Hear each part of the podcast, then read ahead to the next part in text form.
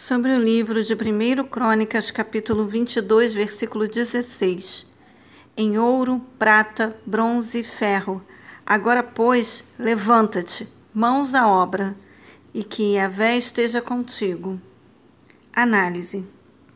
Todo o desejo de Davi se reflete na oração do filho Salomão.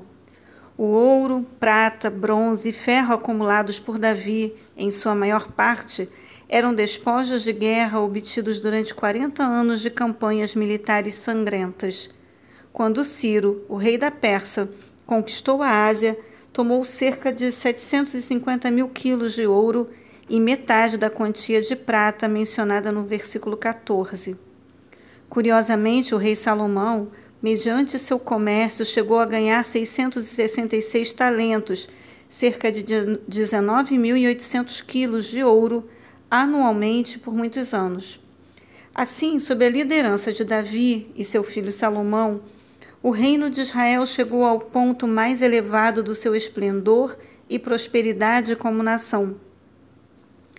Tendo começado com quase nada, escravos no Egito, agora Israel tinha um grande e fértil território próprio, uma nação organizada com governo estável e justo, sem receio de nada nem de ninguém um bom e longo tempo de paz e prosperidade, no qual o favor de Deus era explícito e generoso.